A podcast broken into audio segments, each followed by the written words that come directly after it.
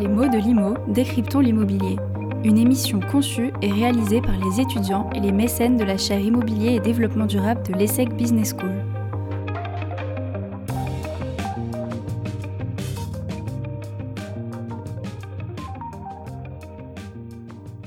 Bonjour à tous et bienvenue dans ce nouveau podcast pédagogique destiné à décrypter l'actualité de l'économie, de la finance et du management de l'immobilier.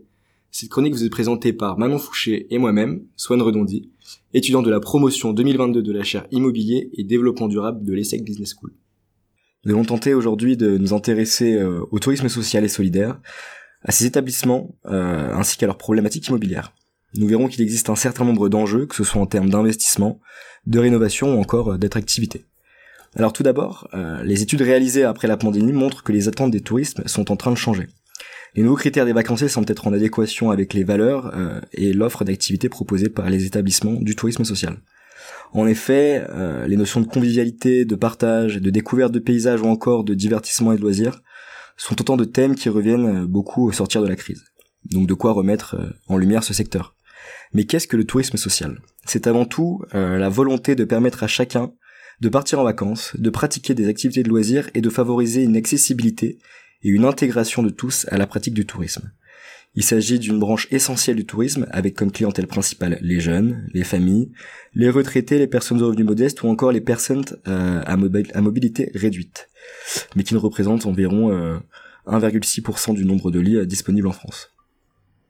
Ce concept émerge avec l'avènement des congés payés lors de l'entre-deux-guerres, où se développe un tourisme populaire à la suite des revendications syndicales portées par les organisations ouvrières et d'éducation populaire. Elles œuvrent pour le droit aux vacances pour tous. Le tourisme social s'est ensuite développé et structuré pour atteindre aujourd'hui près de 1600 établissements en France. Il est soutenu par les collectivités locales, l'État, mais aussi financé grâce aux chèques vacances, des aides et des comités d'entreprise ou encore des subventions. Parmi ces établissements, on trouve les centres de vacances, les auberges de jeunesse, les villages vacances, les maisons familiales ou encore les centres internationaux de séjour. Pour ceux qui ne sont pas familiers, les centres de vacances sont les lieux où se déroulent la plupart du temps les colonies de vacances ou les classes vertes. Ce sont des hébergements collectifs pour les enfants et les jeunes, souvent financés par les comités d'entreprise des parents. Les villages vacances, eux, sont des établissements destinés à assurer des séjours de vacances et de loisirs, selon un prix forfaitaire. Ils comportent souvent la fourniture de repas ou les moyens individuels de les préparer, et aussi l'usage d'équipements collectifs permettant des activités et des loisirs. Ces établissements datent pour beaucoup des années 70 et peuvent apparaître aujourd'hui comme vétustes. Ils nécessitent des investissements lourds pour leur rénovation. Or, nous verrons que certains des acteurs du tourisme social font face à des difficultés économiques qui les poussent parfois à la fermeture. Chaque année, ce sont plus de 6 millions de personnes qui partent en vacances grâce au secteur du tourisme social. Cependant, les chiffres montrent aussi que 40% des Français ne partent toujours pas en vacances. On voit donc qu'il y a un réel besoin. Nous sommes très heureux aujourd'hui d'avoir avec nous Stéphane Mauduit, directeur général du Fonds Tourisme Investissement à la Banque des Territoires, une direction de la Caisse des dépôts. Bonjour, eh bien, écoutez, euh, en effet, je suis directeur général du Fonds Tourisme Social et Investissement, mais je suis aussi responsable d'investissement au sein du service tourisme de la direction de l'investissement, de la direction de la Banque des Territoires, de la Caisse des dépôts et consignations. Alors, face aux, défis euh, d'ampleur auxquels sont confrontés les territoires, la Banque des Territoires les accompagne dans leur transformation en recherchant le maximum d'impacts positifs sociaux et environnementaux. La Banque des Territoires développe une stratégie d'investissement pour développer les infrastructures et les équipements numériques, les équipements énergétiques ou de transport et bien sûr l'aménagement immobilier. Sur tous ces sujets, elle a la capacité d'être un investisseur de long terme et mobilise les fonds propres de la Caisse des dépôts en recherchant un effet levier sur d'autres investisseurs publics et privés dans une démarche d'investisseur avisé. Elle promeut au travers de ses investissements des territoires plus durables plus inclusif, plus attractif et plus connecté. Alors, la Banque des Territoires a fait du secteur du tourisme un axe important de son action et a pour objectif de renforcer l'offre touristique des territoires, tant sur les offres d'hébergement que sur les équipements touristiques via des investissements créant de la valeur immobilière, soit en construisant des produits neufs, ou en rénovant ou en étendant un produit déjà existant. Ainsi, la Banque des Territoires a investi 107 millions d'euros en 2019, 476 millions d'euros en 2020 et 255 millions d'euros en 2021 dans des actifs touristiques.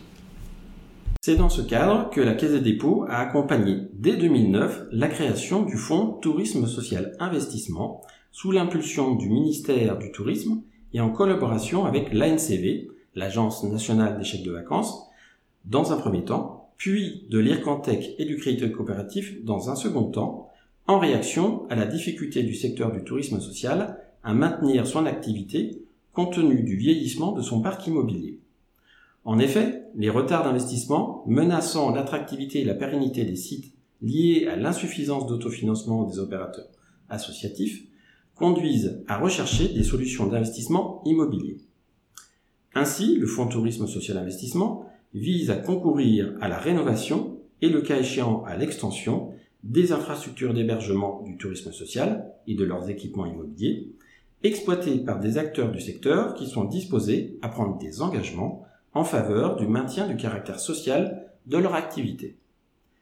Les objectifs du Fonds Tourisme Social d'Investissement sont donc de maintenir sur la durée un parc significatif de lits du tourisme social, d'assurer une mixité sociale entre les populations au sein des différents sites, par exemple via des programmes mis en œuvre par la LCV tels que Senior en vacances proposant un séjour de pension complète et animation selon des conditions de revenus, ou le programme 18-25 ans permettant au départ en vacances des plus jeunes en difficulté financière. Le troisième objectif du fonds TSI, ce sont c'est d'apporter des capitaux propres à des sociétés immobilières pour permettre la rénovation et l'extension, et de favoriser à travers un effet levier l'obtention de crédits bancaires.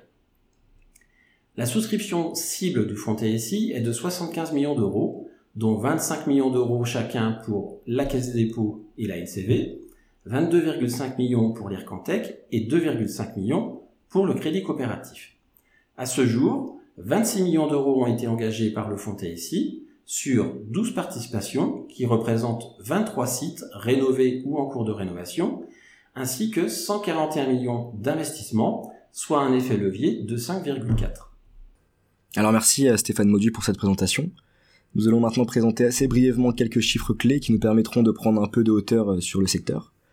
Donc le tourisme social et solidaire a accueilli en 2019 plus de 6 millions de vacanciers pour un total de 21,7 millions de nuitées, générant un chiffre d'affaires de 1,2 milliard d'euros. La filière rassemble un total de 240 000 lits et le chiffre d'affaires moyen par établissement s'élève à 760 000 euros, chaque lit du secteur produisant donc à peu près 5 000 euros de chiffre d'affaires. La composition du parc immobilier est largement représentée par les villages vacances, avec 46% des lits du secteur à travers une répartition géographique de ces lits qui se divise majoritairement entre quatre régions. Auvergne-Rhône-Alpes avec 21%, Nouvelle-Aquitaine, Occitanie et PACA. Enfin, les établissements du tourisme social emploient près de 12 300 personnes et la masse salariale est évaluée à 407 millions d'euros. Le niveau d'investissement des hébergeurs s'élève en 2019 à 54 millions d'euros, marquant une nette baisse de 14% de l'investissement par rapport à 2018. Maintenant que nous en savons davantage sur le secteur, je vous propose d'écouter ce que les étudiants connaissent des établissements du tourisme social et écouter leurs témoignages sur leur propre expérience des établissements.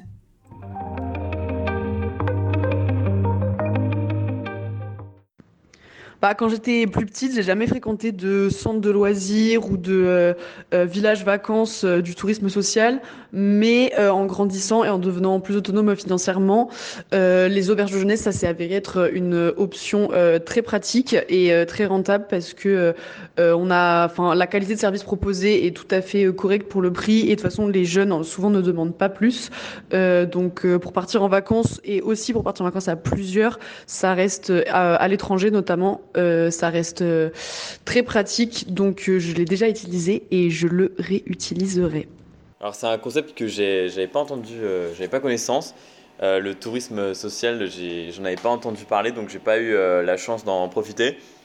Après, je pense qu'il s'agit d'une initiative louable qui peut sans doute permettre à une population plus large d'accéder à, y avoir des vacances de, manière décente et qu'elles soient, que ce soit des vacances accessibles à tous. Donc euh, je suis favorable à ce qu'il y ait des politiques incitatives dans ce sens-là. Euh, mais c'est vrai que personnellement, je n'ai pas encore pu l'expérimenter et je m'en ferai un plaisir si, euh, si j'ai des occasions à l'avenir. On peut voir que le tourisme social évoque des expériences différentes, même si le concept semble rester flou auprès des étudiants. On voit notamment que le sujet des auberges de jeunesse, par exemple, semble revenir de manière récurrente. Donc, qu'est-ce que vous pensez exactement de ces témoignages en première impression? Alors, il apparaît une méconnaissance du secteur du tourisme social. C'est assez flagrant dans, euh, les micro-trottoirs. Euh, une méconnaissance à la fois dans la diversité et dans son offre. Euh, le secteur est principalement reconnu sur le secteur des auberges de jeunesse, étant donné la nature des sondés. Cependant, ce secteur regroupe plusieurs thématiques. La première, c'est l'hébergement familial, les villages vacances, les hôtels et résidences de tourisme, mais aussi le secteur de l'hébergement des jeunes, comme les auberges de jeunesse qui ont été citées, mais aussi les centres sportifs ou centres internationaux de séjour, et enfin le secteur de l'hébergement des enfants et adolescents, comme les centres de vacances qui permettent d'accueillir les classes de neige, colonies ou classes découvertes. D'accord. Donc vous pensez qu'aujourd'hui, au-delà du, manque de visibilité, le secteur souffrirait même peut-être d'un manque et d'une mauvaise image? Oui, en effet, euh, dans, dans, les, dans les micro-trottoirs, le secteur apparaît comme des vacances à bas coût, hein, euh, associées donc à, l'auberge de jeunesse, euh, et donc avec peu de services associés. Si l'objectif du tourisme social est de pouvoir accueillir le plus grand nombre, on parle aussi de tourisme ou vacances pour tous, il ne doit pas se résumer à un accueil sans service. Les villages vacances permettent aux familles, aux groupes, de bénéficier d'un large panel d'animations, de prestations diverses et variées. De même, pour les centres de vacances qui permettent l'accueil des plus jeunes et dont les programmes d'animation sont adaptés à chacun des groupes accueillis en fonction notamment des enseignants.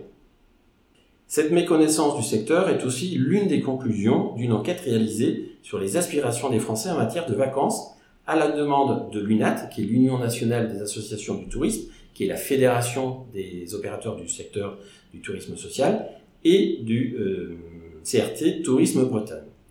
Il est précisé que le tourisme social connaît un déficit d'image et qu'il ne représente et qu'il ne représente un secteur auquel les vacanciers associent peu d'offres, mais qu'ils estiment que ce secteur pourrait correspondre à un tourisme plus durable, plus humaniste. D'après ce que j'ai compris, vous pensez donc que le tourisme social pourrait être davantage mis en avant et donc quels pourraient être les arguments euh, à mettre en avant pour le tourisme social? Alors, selon les conclusions de l'étude précitée, les vacanciers considèrent que les actions à entreprendre qui les inciteraient à réaliser des vacances dans le secteur du tourisme social sont bien évidemment le prix au départ, mais aussi et surtout une amélioration de l'hébergement pour ne pas perdre de confort par rapport à leur habitat habituel, un choix d'offres plus large avec des thématisations d'offres par exemple, et des offres plus modernes, développement des offres euh, et des gammes d'offres Instagrammables par exemple. Pour finir sur ces premiers témoignages, je voulais aussi aborder la notion de rencontre et de convivialité qui semble revenir souvent. Est-ce que c'est des véritables caractéristiques euh, de ces actifs et du tourisme social?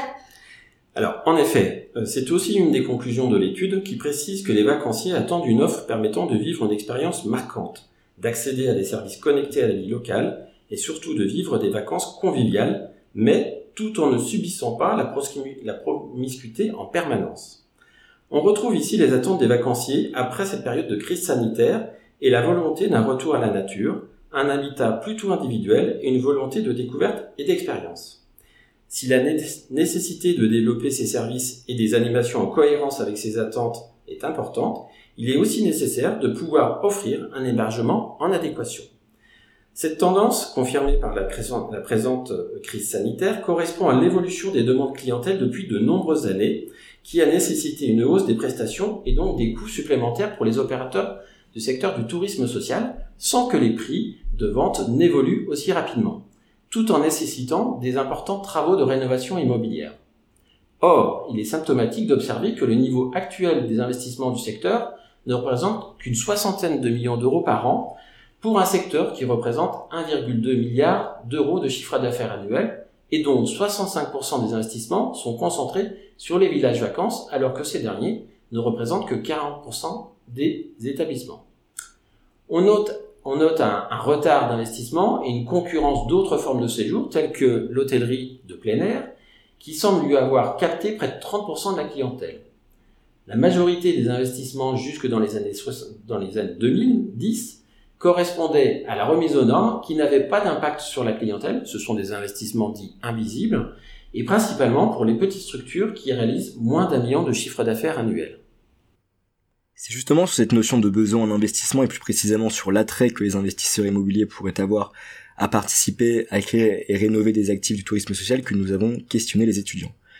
Je vous laisse écouter ce qu'ils ont euh, répondu.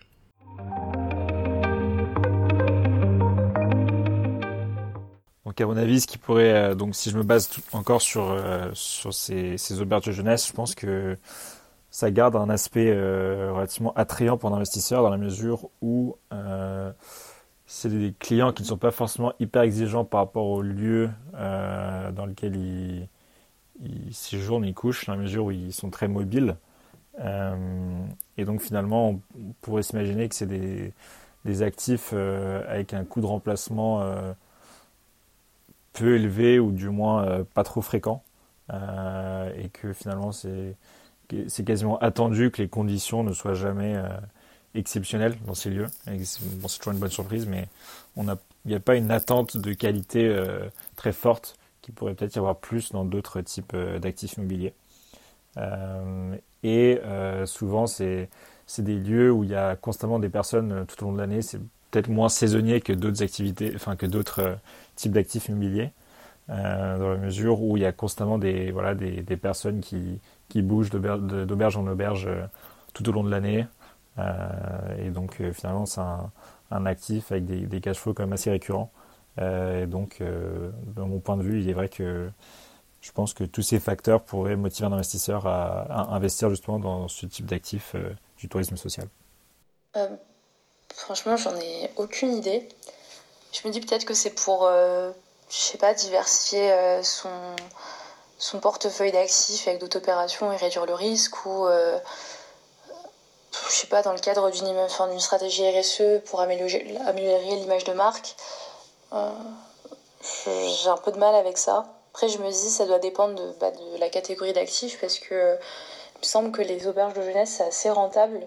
Mais pour le reste, je sais pas.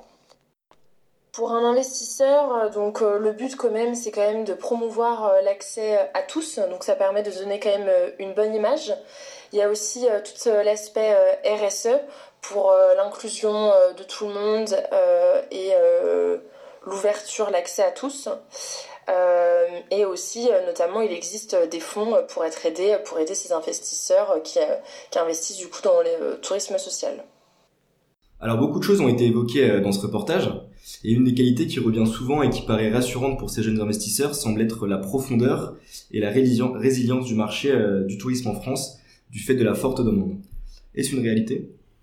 En effet, le secteur du tourisme en général et du tourisme social en particulier a démontré sa résilience. Le secteur a trouvé, avant la crise sanitaire, une certaine attractivité auprès des investisseurs en dehors du marché de l'immobilier tertiaire ou commercial, puisque la demande de départ en vacances sera toujours présente. Même si la crise sanitaire a pu subitement faire prendre conscience que le secteur était dépendant de sa capacité à recevoir du public, il a fait la démonstration que dès lors que les déplacements étaient autorisés, le retour des vacanciers était massif et d'autant plus important dans le secteur du tourisme social qui reste un marché français et largement réparti sur le territoire, que ce soit urbain, le littoral, la montagne, mais aussi le rural. Ce qui est aussi souvent mentionné par les étudiants, c'est l'idée d'acquérir une bonne image pour les investisseurs sous le prisme RSE et du développement durable. Alors qu'en pensez-vous? Ah, En effet, ces actifs doivent répondre à des critères extra-financiers, à une doctrine d'investissement cohérente avec la RSE.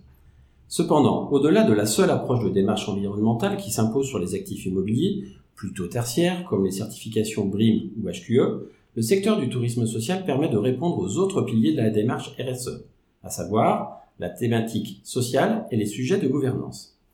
Ces opérations peuvent aussi bénéficier de labellisations telles que Clé verte ou Écolabel, qui s'intéressent plus aux aspects d'exploitation.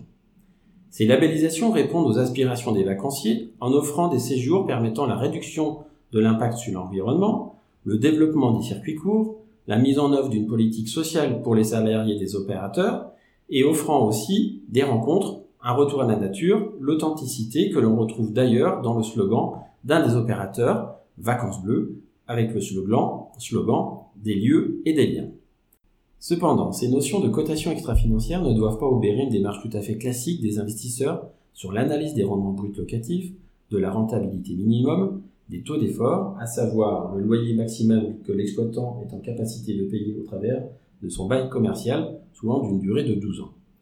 De plus, il est à noter que le secteur du, tourisme social dispose d'actifs souvent bien localisés. Il est donc important que les opérateurs puissent les, conserver pour stabiliser leur activité. Alors même si la demande est forte et l'aspect éthique peut, attirer, Ces actifs, nous l'avons évoqué, sont pour euh, beaucoup vieillissants et nécessitent d'importants travaux de rénovation. Or, on continue de remarquer euh, un manque d'investissement dans les établissements du tourisme social alors même que le besoin euh, et le potentiel est grand. Oui, tout à fait. Il est en effet nécessaire d'avoir une adéquation des offres avec la demande clientèle, ce qui nécessite donc des investissements qui dépassent les seuls investissements de mise. Or, il est symptomatique d'observer que le niveau actuel des investissements du secteur ne représente qu'une soixantaine de millions d'euros pour un secteur qui, qui représente 1,2 milliard, milliard, d'euros de chiffre d'affaires annuel et dont 65% des investissements sont concentrés sur les villages vacances alors qu'ils ne représentent que 45% des établissements. On note un retard d'investissement et une concurrence d'autres formes de séjour telles que l'hôtellerie de air qui semble avoir capté près de 30% de sa clientèle. La majorité des investissements jusque dans les années 2010 correspondaient à la mise aux normes qui n'avaient pas d'impact sur la clientèle. Ce sont des investissements dits invisibles et principalement pour les petites structures qui réalisent moins d'un million de chiffres d'affaires annuels. Il est donc important que les investisseurs soient présents pour porter en avant la rénovation de ce secteur, lui permettre de rattraper sans délai un retard d'investissement qui pèsera de plus en plus lourd sur l'attractivité et la performance commerciale, condamnant à terme définitivement les destinations. Mais alors si le besoin euh, d'investissement est tel, comment expliquer alors qu'on ne voit pas affluer les investisseurs opportunistes vers ces actifs peu onéreux?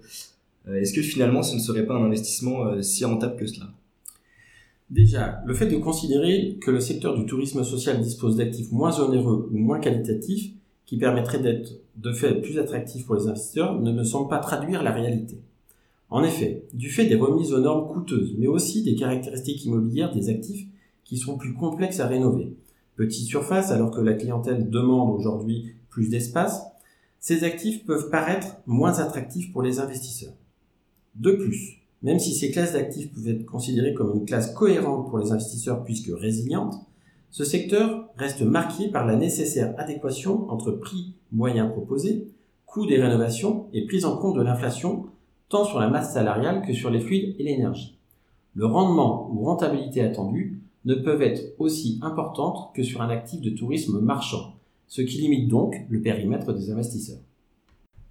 Donc en résumé, c'est un actif qui nécessite de forts investissements pour une rentabilité qui reste limitée dans un secteur qui reste aussi très spécifique et donc le rendement liquide. Est-ce que finalement cette classe d'actifs a réellement vocation à être investie euh, par n'importe quel investisseur? Effectivement, c'est une question qui se pose. Euh, car ce sont des actifs euh, dont la raison d'être les pousse à se maintenir au sein des structures du tourisme social, ce qui limite les possibilités de liquidité auprès des opérateurs exploitants. Enfin, le modèle économique des opérations étant limité par les contraintes d'investissement conséquents et des prix de vente cohérents avec la clientèle ciblée, les perspectives de liquidité sont beaucoup plus longues. Aussi, ces classes d'actifs peuvent correspondre à certains investisseurs, plutôt institutionnels, qui ont besoin de diversification qui leur permettent d'obtenir d'autres retours sur investissement que la seule notion de rentabilité. À travers cet exposé, on a eu l'occasion d'en apprendre davantage sur ce secteur méconnu et sur les problématiques et les défis qu'il rencontre actuellement. Aujourd'hui, le regain d'attention et d'attractivité dû aux nouvelles envies des vacanciers, en termes de recherche d'authenticité ou encore de démarche écologique, sont autant d'opportunités pour ce secteur et les établissements du tourisme social. On s'est donc demandé si les investisseurs immobiliers pourraient s'intéresser à celle-ci et avoir une volonté d'acquérir, de rénover ou de booster l'image par la même occasion de ces actifs. Il est cependant apparu que les investisseurs restent pour l'instant réticents à se lancer sur ce marché, par manque de rentabilité, par défiance vis-à-vis de l'ampleur des investissements à réaliser, ou encore par manque de liquidité de ces actifs très spécifiques. On a donc compris toute l'importance d'acteurs comme la Banque des Territoires avec la création du fonds TSI. C'est en effet une des réponses à ce besoin d'investissement, mais ce n'est pas la seule. En effet, par sa nature, d'intervention en fonds propres et en quasi fonds propres. Il s'adresse surtout à des projets d'investissement qui dépassent 2 à 3 millions, ce qui laisse la place aussi aux banques qui, elles aussi, elles, a financé le tourisme social.